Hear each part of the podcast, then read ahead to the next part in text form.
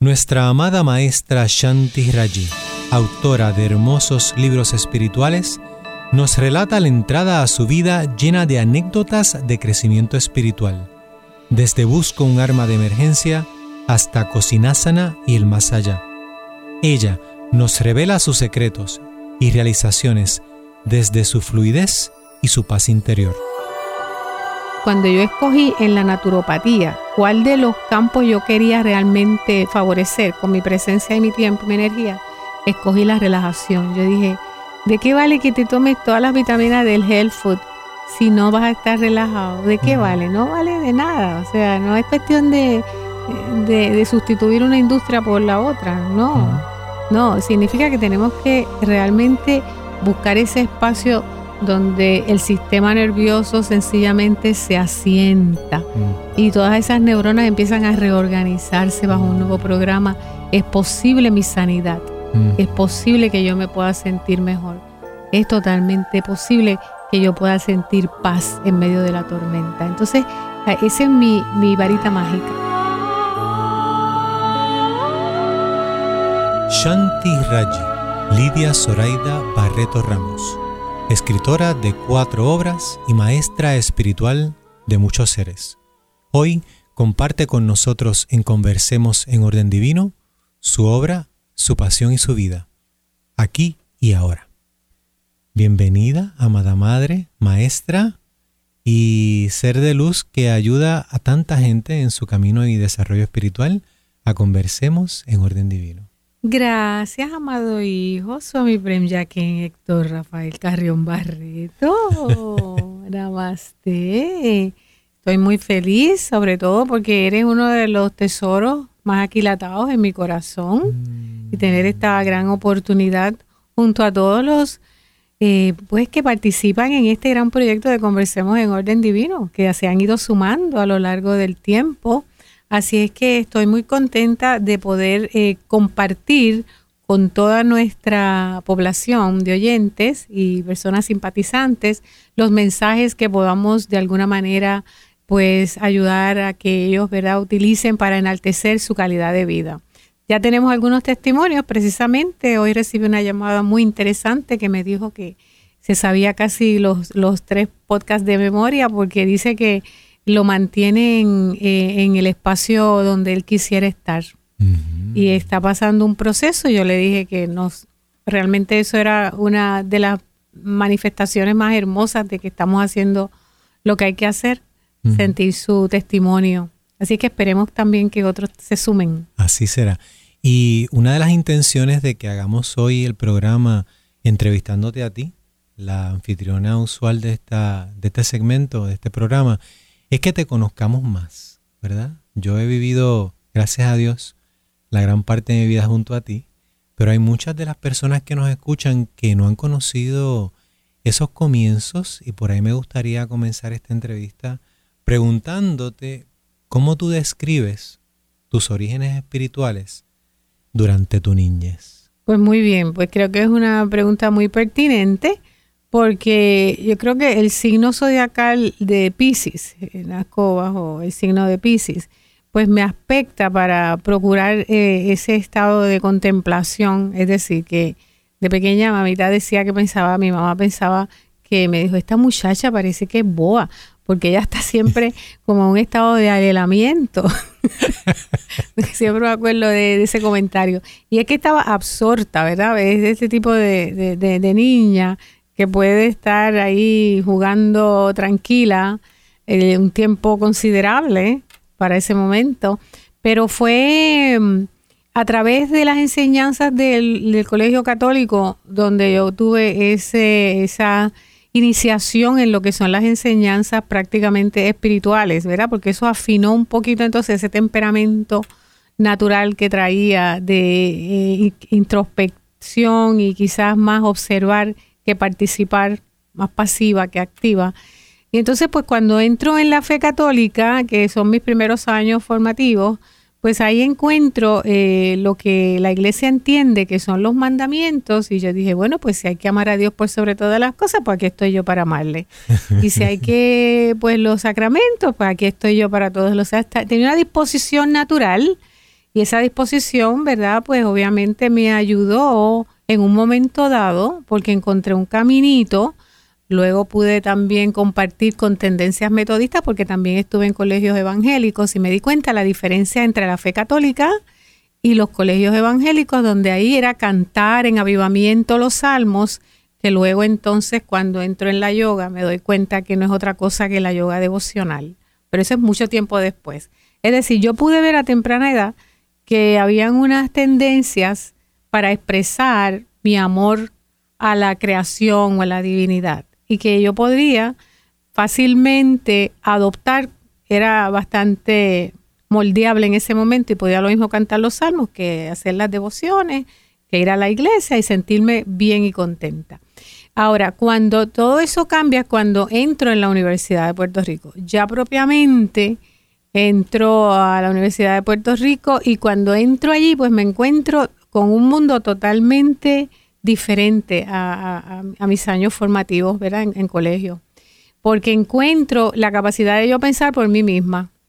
Y yo no sabía pensar por mí misma, la verdad era esa. Yo Habías estado absorbiendo las enseñanzas, pero de manera, ¿verdad?, inclusiva, no original. en ese caso, pues eso me produjo un impacto un impacto que yo puedo medir porque cuando te dicen que Dios no existe en la clase de sociales, ¿verdad? Un, cura que había sido, un profesor que había sido un sacerdote jesuita, él te dice, yo fui jesuita y le puedo garantizar que Dios no existe, pues ahí yo lo primero que hago es que pues empiezo a vibrar y a temblar. las rodillas, ¿verdad? Bueno, pues parece que, parece que todo mi mundo desaparece, o sea, la seguridad de mi mundo perfecto desaparece y entro en una especie de, vacío existencial que yo lo describo como una especie de estado anárquico, no sabes qué orden establecer, qué prioridad.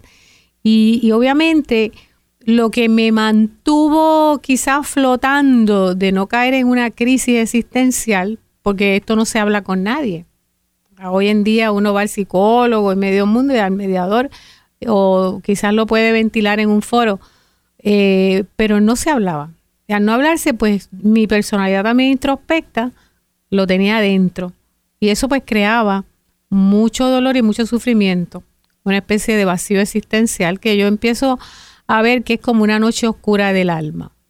Lo que se describe como la noche oscura del alma, que posteriormente al entenderlo, entonces le puedo dar ese, ese esa, le puedo atribuir que fue un periodo bastante pues eh, triste un tanto eh, robopatológico, eh, funcionando por funcionar, pero no realmente porque sintiera alegría. No había entendimiento. no había claridad, no había claridad, pero me salvaba la poesía, mm. porque escribo desde kindergarten. Yo escribo y entonces al escribir, pues ahí sí yo podía vertir todo eso que yo estaba sintiendo, inclusive poder crear para otros escritores un foro adecuado porque entendía que en la universidad eso es como un laboratorio de ideas y todo el mundo más o menos está vibrando, pero no se, no se habla de que esto va a pasarte, no se prepara, no hay una preparación. Esto simplemente ocurre y el individuo, el estudiante tiene que bregar con esto. Adaptarse a la fuerza. Ah, exactamente. Entonces al crear la revista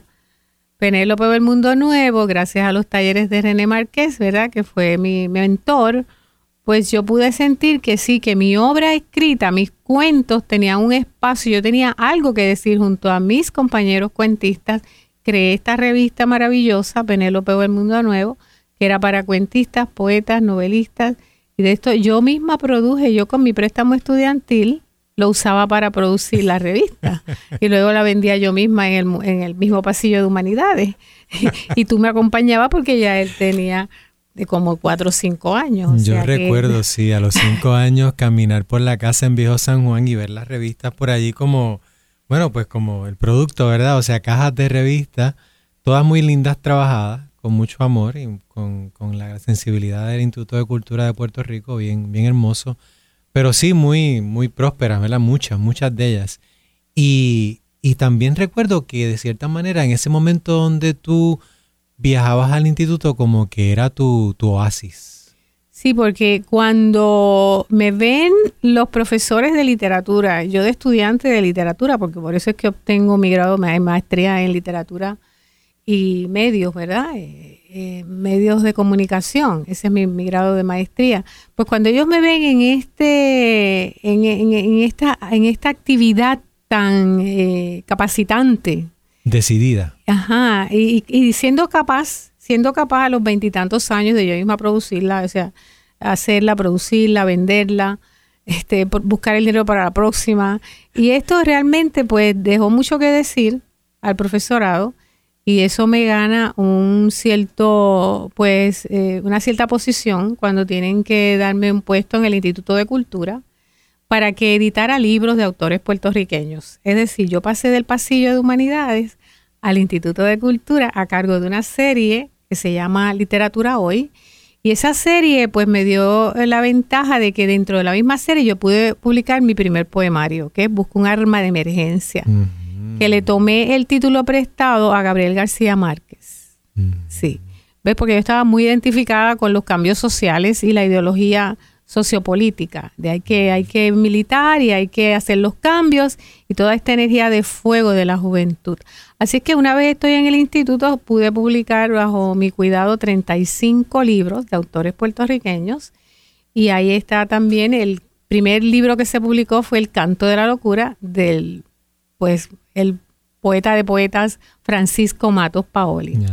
Y esas presentaciones, o sea, ese libro, pues se hicieron presentaciones teatro, teátrico, músico teatrales y pudimos representarlas alrededor de Puerto Rico, muchas de ellas con la presencia del poeta y su esposa, Isabelita Freire de Matos, una gran educadora.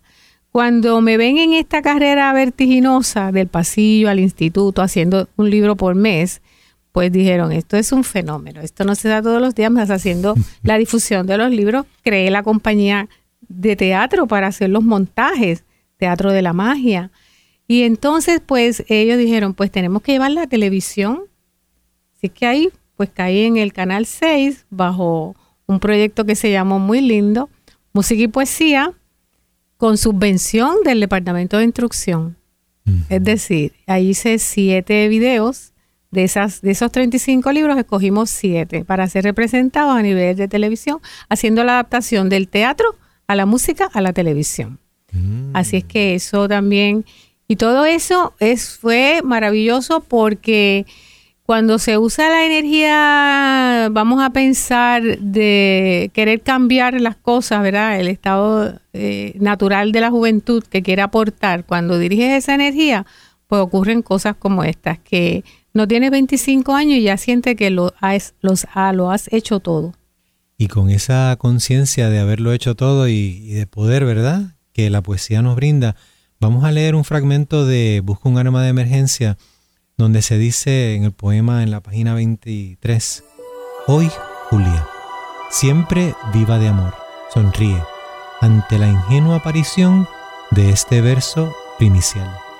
Me invita a recorrer su sangre caliente y a mamar de sus pechos maduros, es ella, poesía recogida en éter, en el principio astral de un verso que por ella asciende en espiral.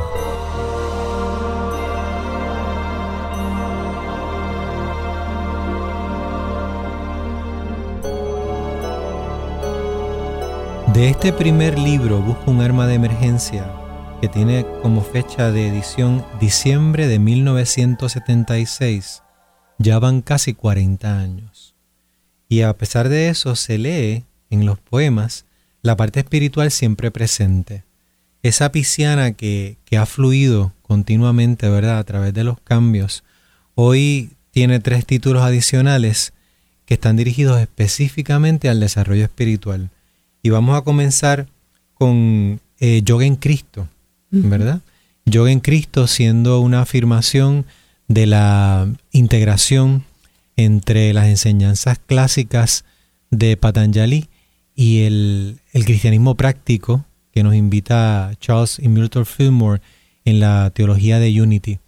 ¿Cómo, cómo ves ese, esa integración entre la parte poética y la parte espiritual? Pues mi Ah, tendencia a escribir eh, cambia cuando conozco las enseñanzas a través de la yoga de lo que es el estado de unión ¿verdad? El estado de unificación y el estado de la liberación. Entonces, todo lo que había estudiado de filosofía, de ética, todo lo que todos mis estudios eh, resuenan con este principio que es oriental fundamentalmente de que somos uno, de que no hay división. Recuerda que las religiones siempre te hablan de bueno o malo y en la yoga no, en la yoga o estás consciente o estás inconsciente, o estás ignorante o estás iluminado. Si estás ignorante, ¿verdad? E inconsciente, eso va a traer dolor y sufrimiento. Si estás iluminado y consciente, pues va a traer gozo. Y yo dije, pero qué fácil. Entonces ya la dualidad desaparece, que es lo que mata a las religiones, ¿verdad? Eso realmente eh, no es, eh, eso es contra natura, porque no le da margen al individuo a entender que su comportamiento obedece a un estado de inconsciencia. Y en la medida que somos inconscientes, pues somos inocentes. Entonces ahí se cae toda la teoría de la culpa. No hay culpa. No hay culpa. En ese sentido, pues es profundamente liberador. Y ahí es que yo me asiento, ahí es que yo me encuentro y dije, esta es mi verdad y con esto yo quiero eh, comunicarla, vivirla, compartirla, experienciarla, respirarla.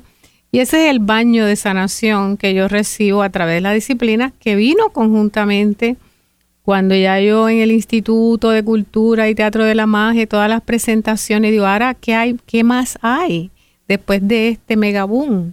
¿Qué hay? Ah, entonces hay un gran vacío. Hay un gran vacío y entonces ahí es que aparece la yoga y dice, ese vacío es totalmente natural, ¿verdad? Ahora vamos a experimentar lo que es un proceso más consciente.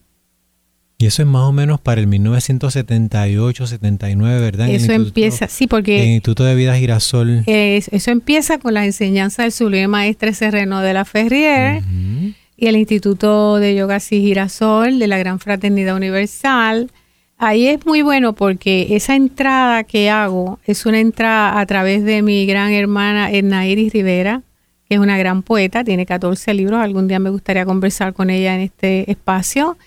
Y pues obviamente ella practicaba la yoga y me invita a, y yo le digo, pues tú me das clase y yo te hago un libro.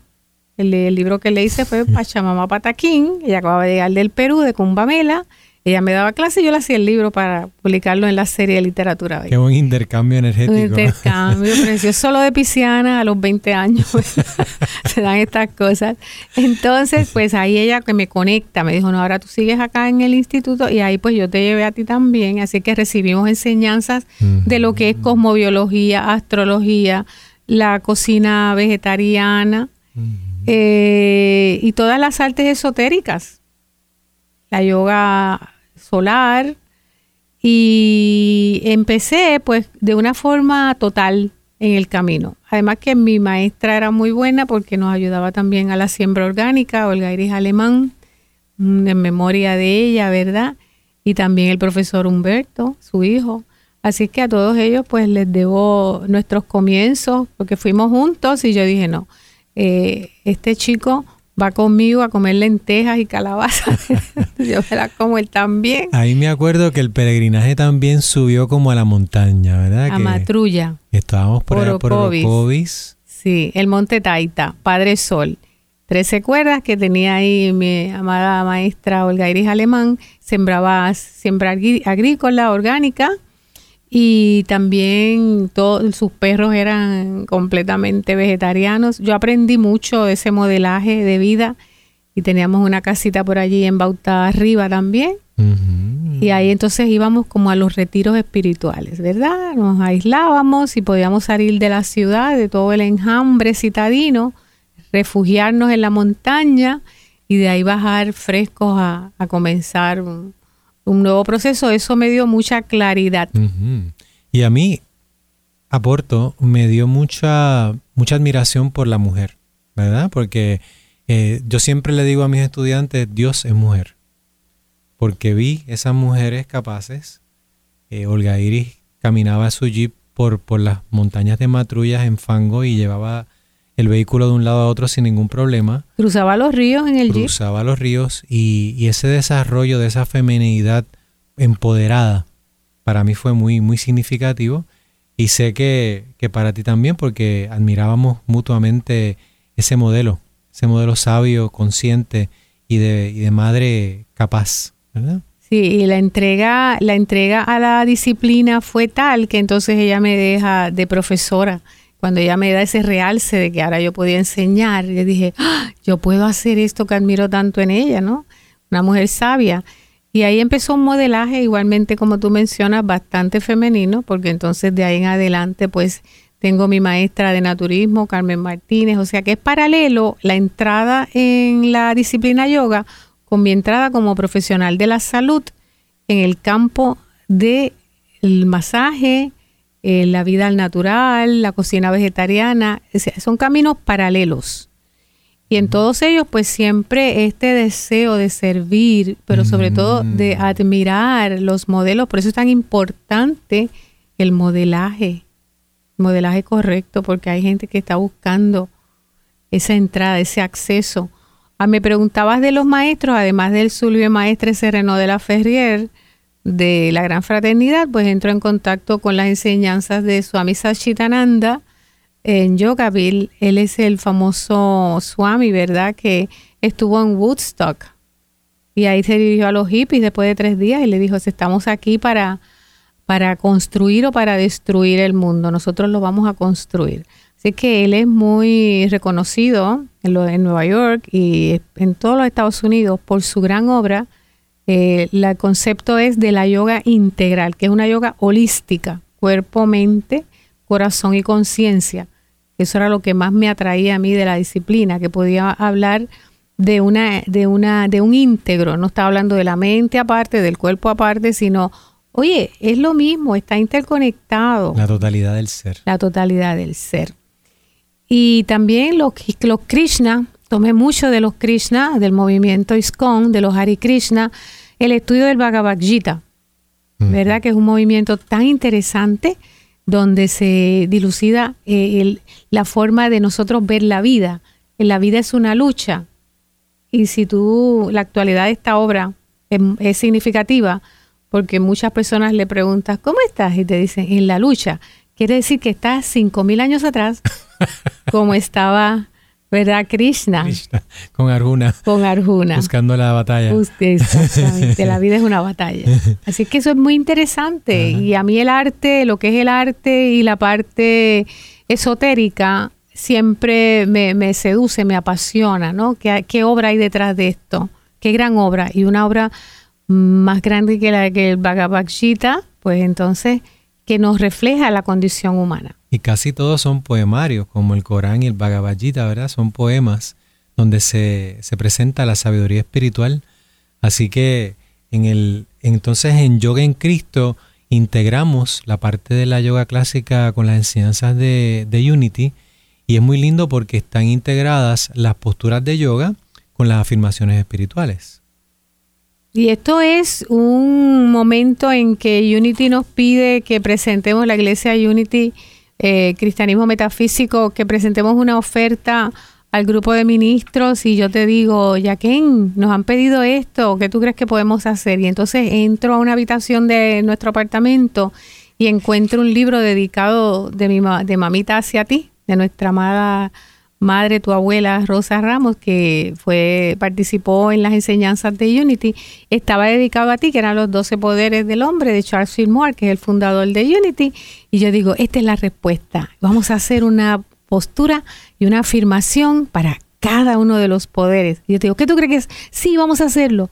Y un éxito total. Se presentó 12 años. Mm. La gente lo, bueno, Yoga en Cristo es un clásico del 2000, ¿verdad? Así es que ya tenemos una tercera edición que estuvo a cargo de Jovan Jack, nuestro amado nieto mayor que se encuentra por aquí con nosotros. Adornando nuestro estudio y brindándonos sabiduría en los medios también para lograr la grabación en vídeo de este programa. Y vamos a, traer acá, por ejemplo, la página 63 de Yo en Cristo, que específicamente es el capítulo 11, nos habla del poder de la voluntad.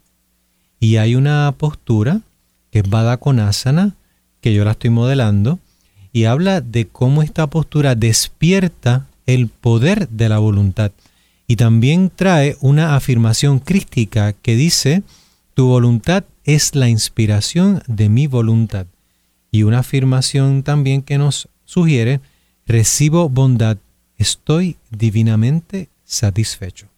Sigue estando divinamente satisfecho con este segundo segmento. Eh, nos despedimos para regresar pronto en Conversemos en Orden Divino, hoy con Shanti Raji.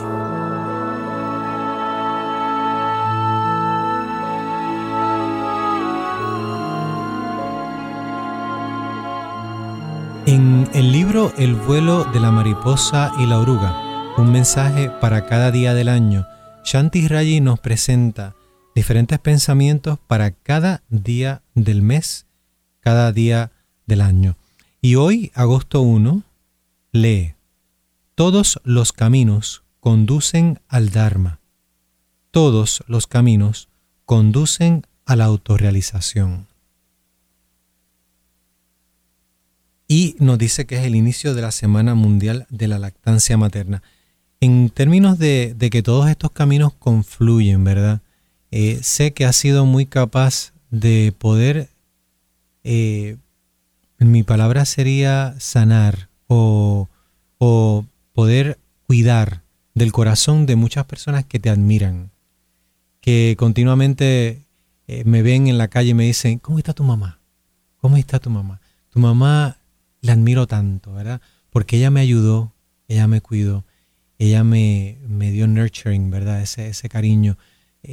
¿Cómo, es, cómo has logrado ese, proceso? Bueno, valoro mucho mi profesión eh, de, por decirlo así, ¿verdad? Profesional de la salud eh, en el campo del masaje terapéutico holístico, cuerpo-mente, porque pues yo viví en carne propia lo que es una disasociación de la conciencia, es decir, a los 14 años yo sufría de unos ataques nerviosos y esos ataques nerviosos eran producto de un estado a su vez de insatisfacción emocional que no había con quién hablarlo y un momentos muy, muy oscuros en ese despertar donde está la niña convirtiéndose en jovencita, pero no hay una, una transición ni un proceso de adaptación, sino que de momento, suelto y porrazo, cambias de, de niña y de jugar, entonces a sentir una cantidad de cosas que no puedes, no necesariamente siempre puedes identificar.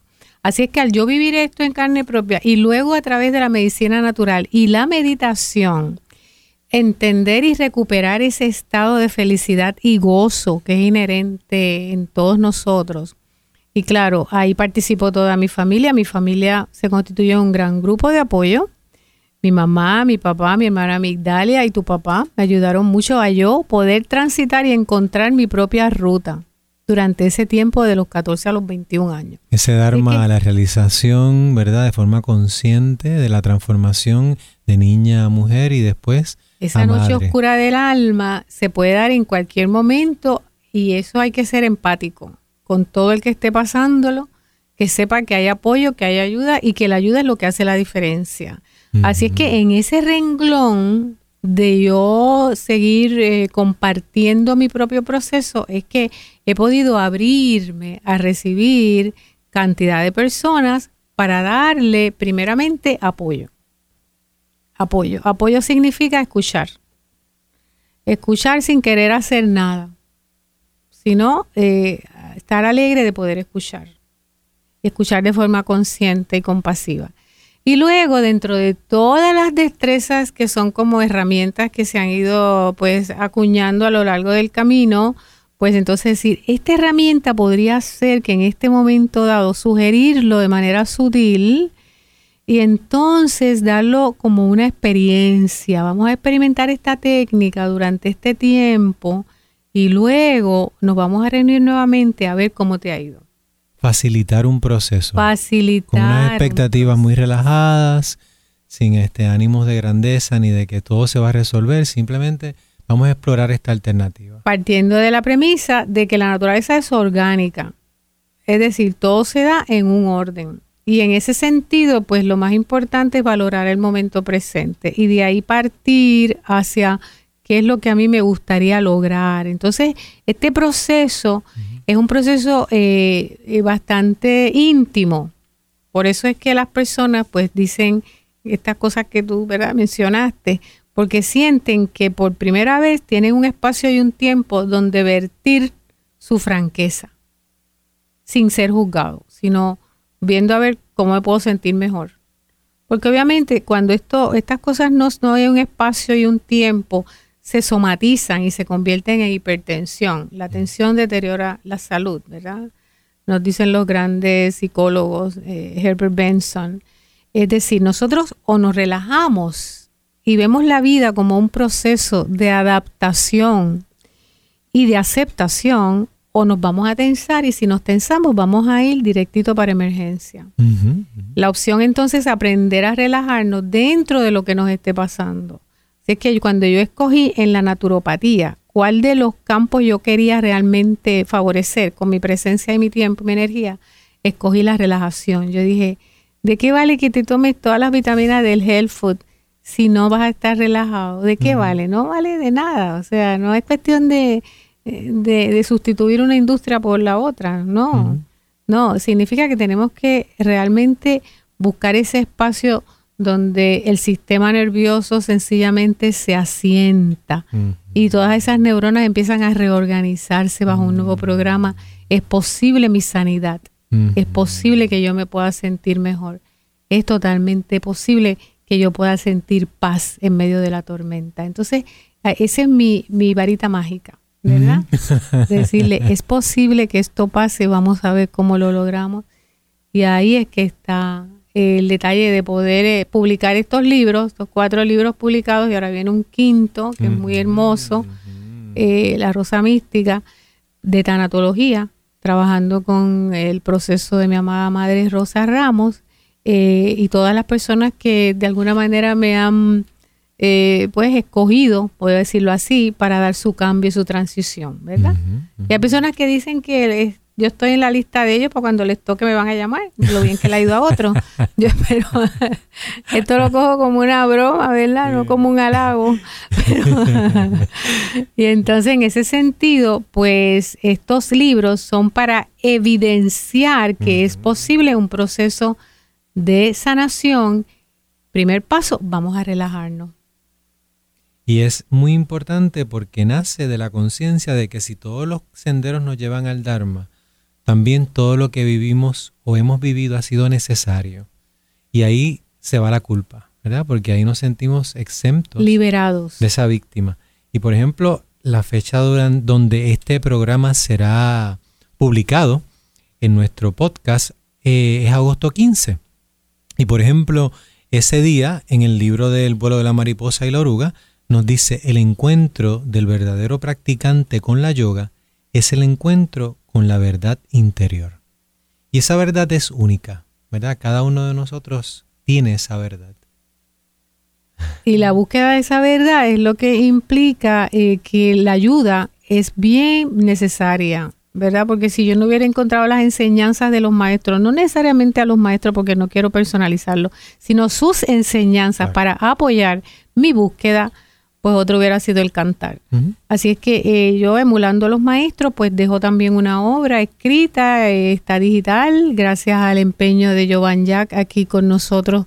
Nuevamente lo menciono porque estoy muy agradecida a su trabajo eh, en las producciones de los, de los libros y también quiero mencionar los tesoritos también. ¿Verdad? Son seis tesoros, cada uno brilla con luz propia, son, son estrellas en el firmamento de la abuelitud mía y está Jovan Jack, Héctor Carrión, lo hemos mencionado. Eh, Dharma Marí, que es una belleza de chica, que podemos ver sus fotos en Cosinásana. Eh, Chandra Cristal, toda una poeta. Mm. Shanti Aura, que esa es como que esa es Chanti. Muchos momentos de contemplación como Shanti Raji. Sí, sí, lo entendemos súper. Entonces está Krishna Karuna, mi gran genio y está Yeshua, que es todo complacencia y todo amor y todo luz. Así que cada uno de ellos brilla por luz propia y la guía de Anet, su amada esposa y la amada madre de cinco de ellos. Así es que el orden divino se manifiesta en todo nuestro proceso de crecimiento y desarrollo y como decíamos ahorita, comentábamos con Francisco Javier, a veces el camino es como si fuera de rocas, hay que pelarse las rodillas muchas veces tratando de subirlo, pero cuando se llega a, la cumbre, ¿verdad? A la cumbre de la realización de la conciencia, que uno ve todo este trabajo y ve las futuras, las nuevas generaciones y las futuras generaciones ya garantizado el proceso, entonces ya no te duelen las rodillas. De, mm, ya es todo verlo desde la cima, ¿verdad? Ya lo ves desde arriba. Y uno de los libros que yo he, he podido vivir, cómo ayuda a tanta gente, es Tú puedes sanar, el diario íntimo de escritura y mandalas para la sanación total. Y es uno de los preferidos de, de las niñas, ¿verdad? Porque ellas son, ellas son, este, les encanta pintar, fanáticas de la pintura, y entonces cada uno de estos hermosos mandalas que tienen un diseño hecho por nuestro amado Nudasi, Eduard Ross, ¿verdad? Eh, son bien particulares porque entras naturalmente en un proceso meditativo. La mente entra en quietud en la medida que tú empiezas a dibujar y a pintar. Y ahí ocurren unas, unas magias, ¿verdad? Ese estado de relajación que estabas hablando ocurre natural y espontáneamente y nos transformamos de una mente que está buscando un, una meta a una mente que reconoce la belleza de cada instante. Sí, los mandalas, eh, la tradición tibetana, ¿verdad? En la corriente tibetana, la vida es un mandala, es una configuración mandálica. Y es bien interesante que cuando pintamos el mandala, que nos ubicamos en el mismo centro del mandala, algo en nuestro interior también se centra y sirve para reorganización neurológica. Los niños que están un poquito dispersos, ¿verdad? Sensorialmente con tantos estímulos, cuando entran a pintar los mandalas, pues eh, las madres, los padres, los encargados se quedan sorprendidos de que ellos puedan quedarse tanto tiempo, 20, 30 minutos pintando absortos en silencio. Y ese es el efecto terapéutico del mandala. El enfoque, ¿verdad? Ese maravilloso enfoque de arana en la yoga que tanto, tanto se busca desarrollar en la niñez para que puedan así crecer en conciencia. Y vamos a la pausa para entonces volver con Cocina Sana, que es la sabiduría culinaria para transformar tu vida.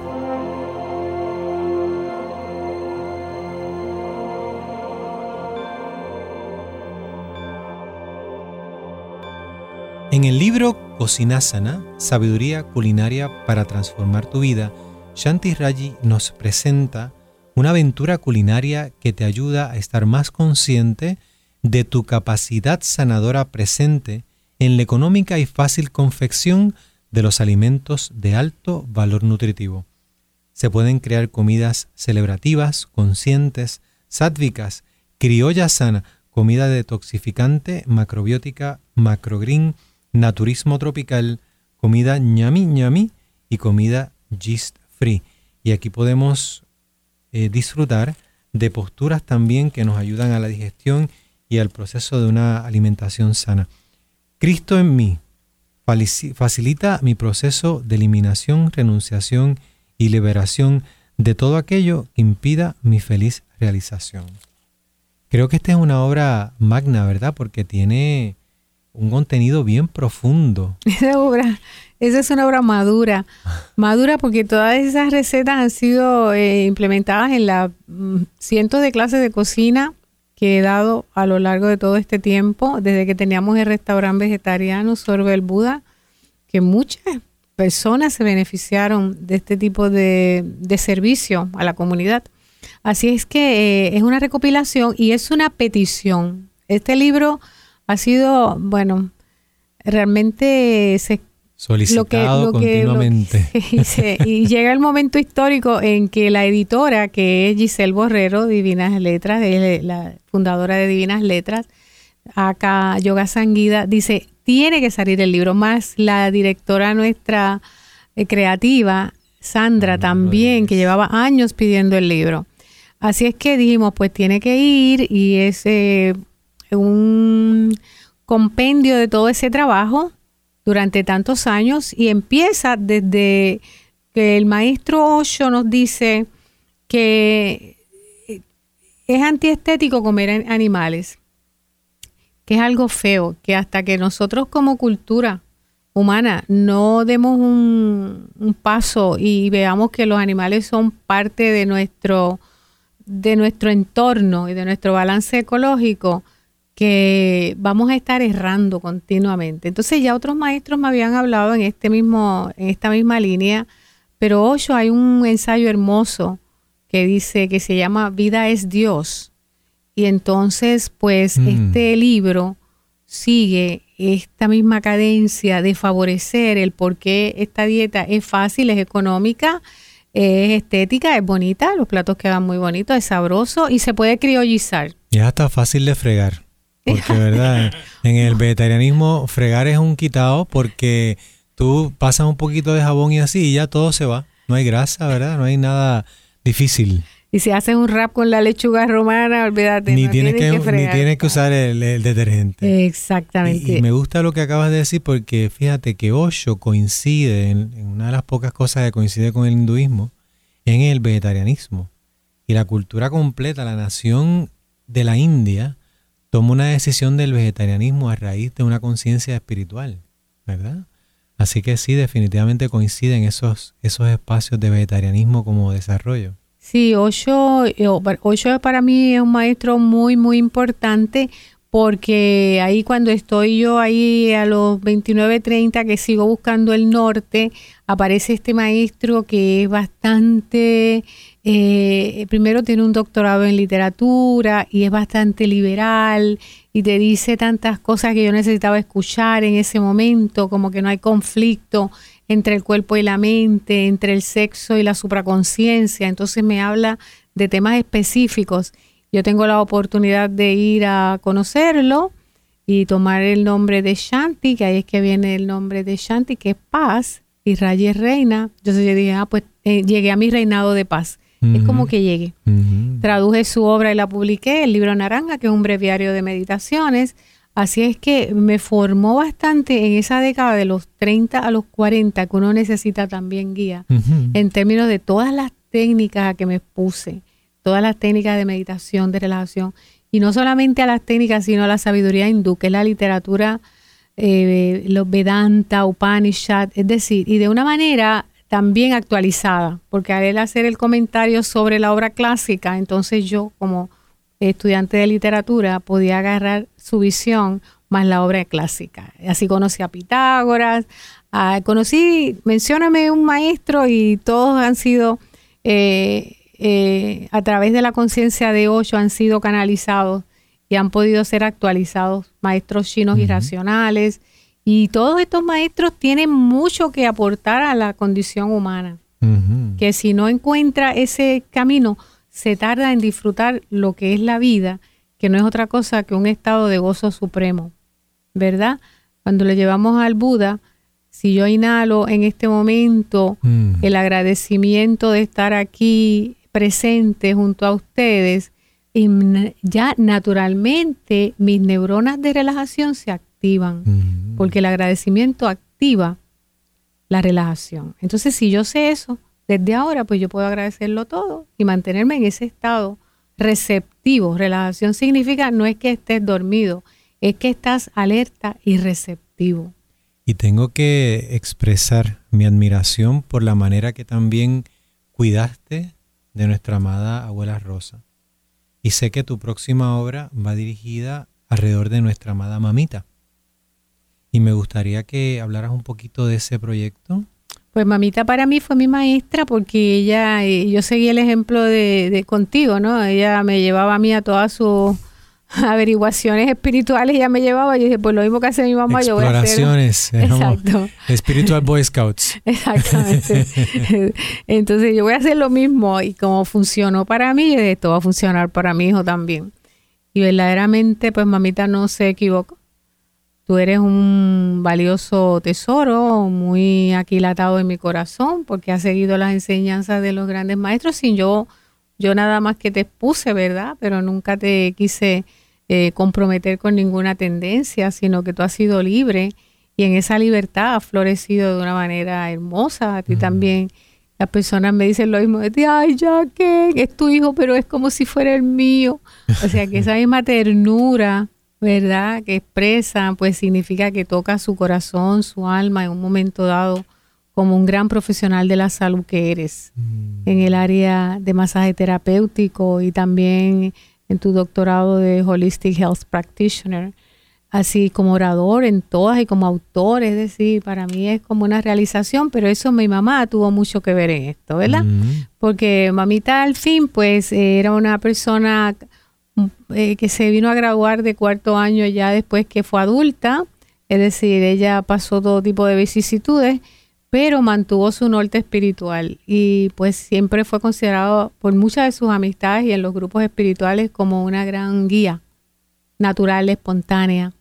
Así que en ese sentido, su el libro de que viene ahora es un libro hermoso porque es una, primero ella me pidió que escribiera un libro de ella y yo le dije que sí.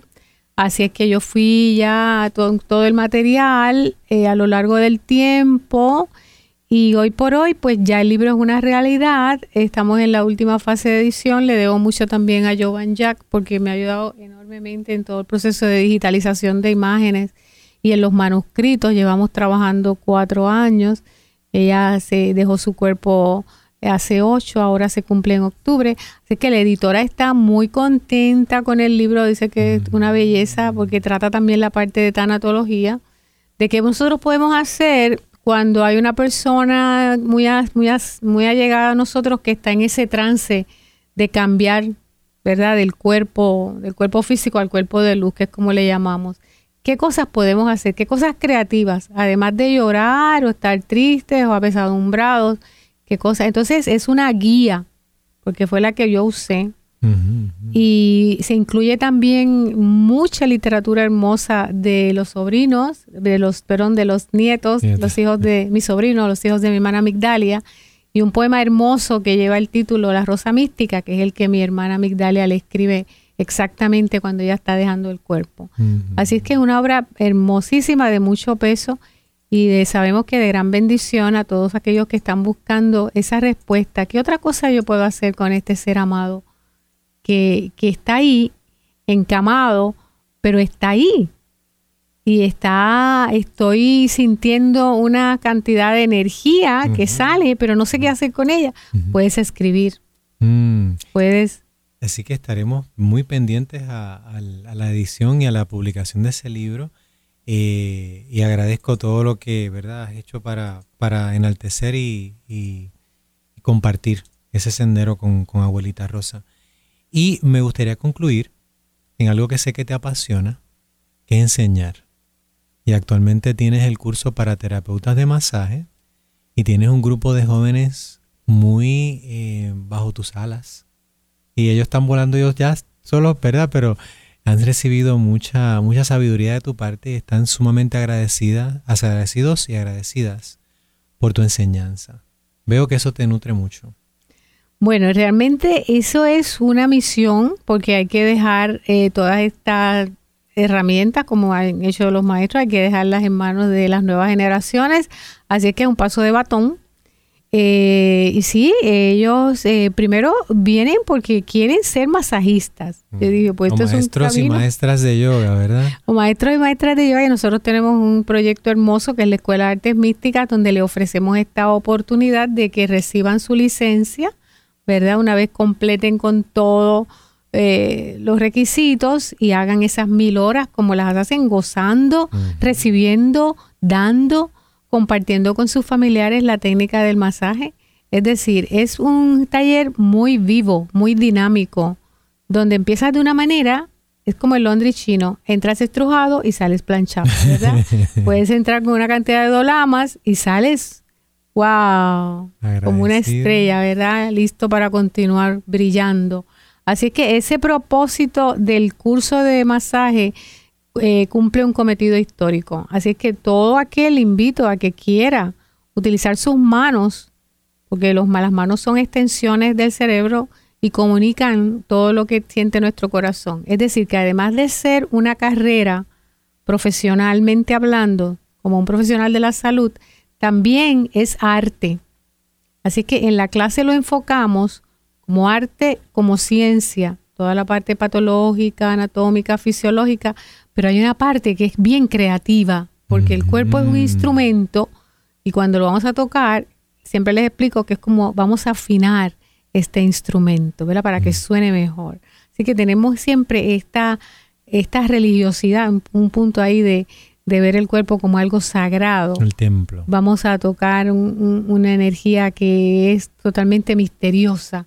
Y eso es lo que más les apasiona a los estudiantes, ¿verdad? El misterio de lo que hay ahí, porque hay el cuerpo, pero está la mente ligada y están las emociones. Y así es como nosotros enseñamos este curso, considerando las emociones, los pensamientos y el cuerpo como una expresión de este conjunto. Así que la conciencia de sanación está presente desde el primer toque que damos. Y el entusiasmo de la directora Shanti Raji. Eso también se, ellos lo, lo disfrutan y lo perciben y lo gozan.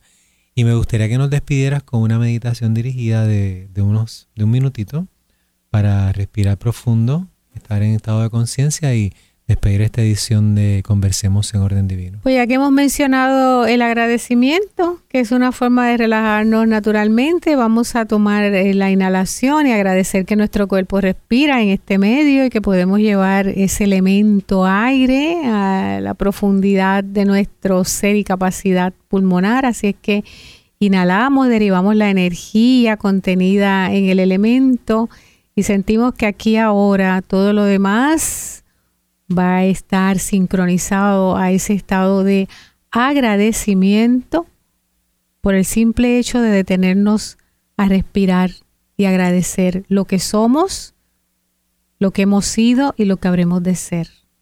Todas las enseñanzas por las que hemos pasado, las aquilatamos y le agradecemos a las enseñanzas y a las personas asociadas a las mismas. Y exhalamos y dejamos ir toda idea de dolor, sufrimiento o enfermedad.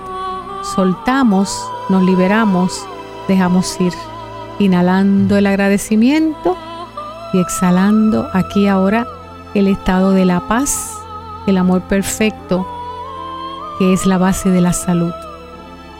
Om, om, om. Gracias, amada Shanti.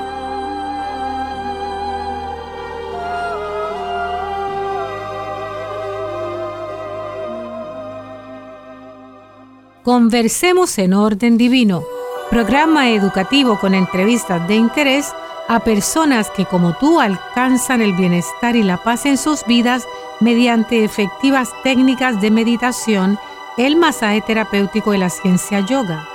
En esta edición de Conversemos en Orden Divino colaboran Jack, Jaquen, Anet, Francisco Javier y esta servidora Shanti Raji es una producción de Escuela de Artes Místicas en colaboración con la Fundación Om Shanti desde San Juan de Puerto Rico para el mundo. Gracias por sintonizarnos. Te invitamos a escucharnos nuevamente en Conversemos en Orden Divino, donde compartiremos formas sencillas de lograr una mejor y más consciente calidad de vida. Visita nuestra página artesmísticas.com donde puedes disfrutar de este segmento y otros en audio y video. Una colaboración de la Escuela de Artes Místicas y la Fundación Om Shanti. Puedes comunicarte con nosotros en artesmísticas.com o llamar al 787-725-5888.